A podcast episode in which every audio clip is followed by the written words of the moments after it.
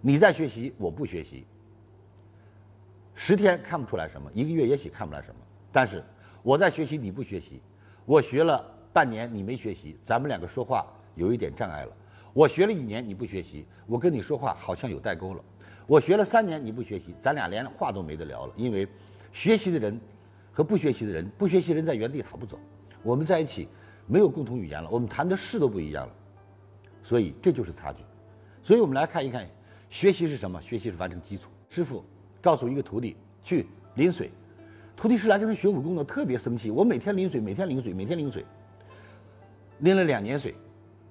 然后师傅说：“现在再教你第二招，每天打拳，每天打拳，又打了三年拳。”这个师傅觉得，这个徒弟觉得太无聊了。师傅啊，淋个水，我还用你教我吗？打这个拳的这么简单的动作，我还用你告诉我吗？可是六年以后，当有人跟他比武的时候，他什么都没有想到的是，他一拳。把一个所谓的高手打出去十米，这个时候他惊讶地发现，那三年的水让他的胳膊长满了肌肉，这三年的出拳让他的速度变得无比的之快，别人根本就没反应过来。学习就是这样，你学的时候看不到什么，学的时候没什么感觉，当有一天你用的时候，你才发现哇，知识太伟大了。我们来看一看，今天承载的大企业家们有哪一个是没有文化和知识的人？阿里巴巴的马云，是学校的老师啊，英文的状元。然后用一口流利的英文走向了国际，从交流当中看到了 Internet，从交流当中，从硅谷带回了互联网。我们再看马化腾，深大毕业，这个高考状元，啊，学的就是计算机。你看，所以今天我们看腾讯，啊，我们再看百度，李彦宏当年也是高考状元。我们来看一看，这个我们再看一看今天京东的刘强东也曾经是高考状元。各位。这就好比当年的拎水打拳，他学的时候，高考大学毕业了也没觉得自己有什么，还觉得自己从大学一毕业，大学生毕业就下岗，海归瞬间变海带。但是当有一天到了事业面前，他突然发现过去所有的基础都让他变得淋漓淋漓尽致。因为他的高学历，英文沟通没有障碍；因为他的高学历，他更好地理解了国际和一切游戏规则；因为他的学历，他给自己带来了非常多的自信；因为他的学历，他有很多的导师和同学。当他需要资源的时候，各方面的资源都来嫁接了。我们很多人为什么做事那么难？是因为你的起点太低，你的人脉太差。当你所做一件事太难了，没有人可以帮你。我们来看，无论是马云，在他真正的最难的时候，找回来的是他的同学。包括新东方的俞敏洪，他北大毕业，当他创办了新东方，到最后最艰难的时候，他从美国把他北大的两位同学请回来，成为他的合作伙伴，所以他才怎么样成为了上市公司。我们来看，所以你没有去练好基础，你就没有这样的人脉，你没有这样的人脉，你就不可能未来有这样的资产。各位，我说的有道理吧？碰到所有人都是爱学习的人，还有。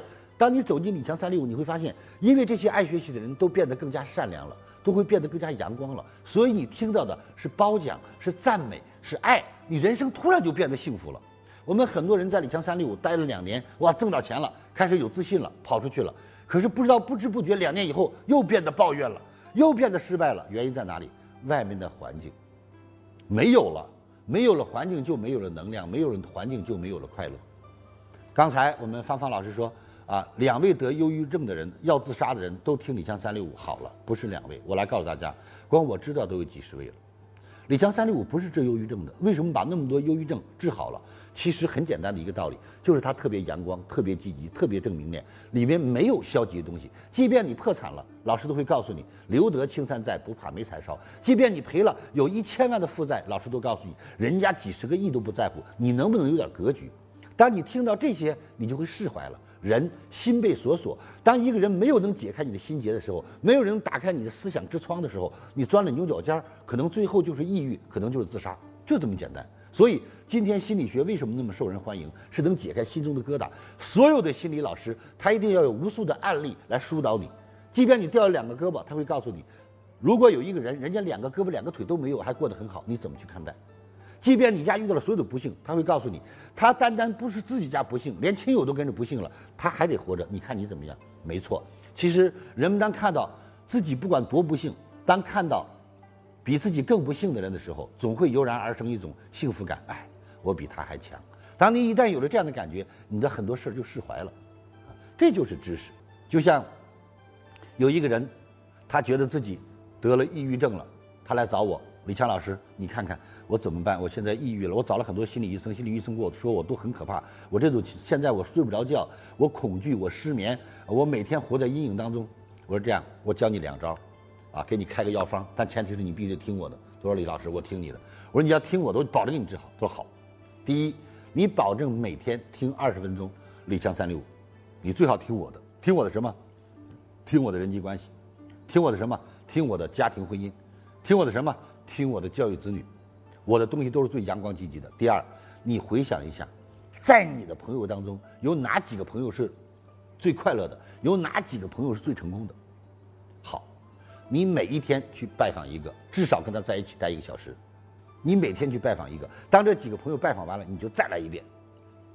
我说你一定要记住，这是老师给你开的药方。我拿笔给他写下来，交给他。各位知道什么样的神奇吗？两个月以后，他来告诉我，老师，我抑郁症好了，真的好了。他说：“老师，你开始给我开的药方，我根本就不信。但是你跟我说了，一定要信你的。你说信则有，不信则无。反正我就死马当活马医。没有想到，老师，我真的好了。您能告诉我为什么吗？我说原因很简单。”当一个人抑郁的时候，是你的思想都走向了阴暗的一面，是你都走向了悲观的一面，是你都走向了绝望的一面，所以慢慢久而久之，你抑郁了。当一个人你突然每天有阳光晒进来，屋里潮湿长毛发霉，是因为窗子关着没有阳光。当把窗子打开了，太阳晒进来了，要不了多久，屋里就会变得干燥了，那些霉气晦气就没有了。所以人要跟阳光的人在一起。听完李强老师的分享有收获，请分享到您的朋友圈，让更多的朋友受益。我是李强老师助理谢慧聪。如果您在个人成长、演讲口才、事业家庭等方面有困惑，可以添加微信幺七六二五六二三九九六，领取李强老师的视频课程。视频课程更加精彩，让您有更多的收获。添加时请备注“课程”二字。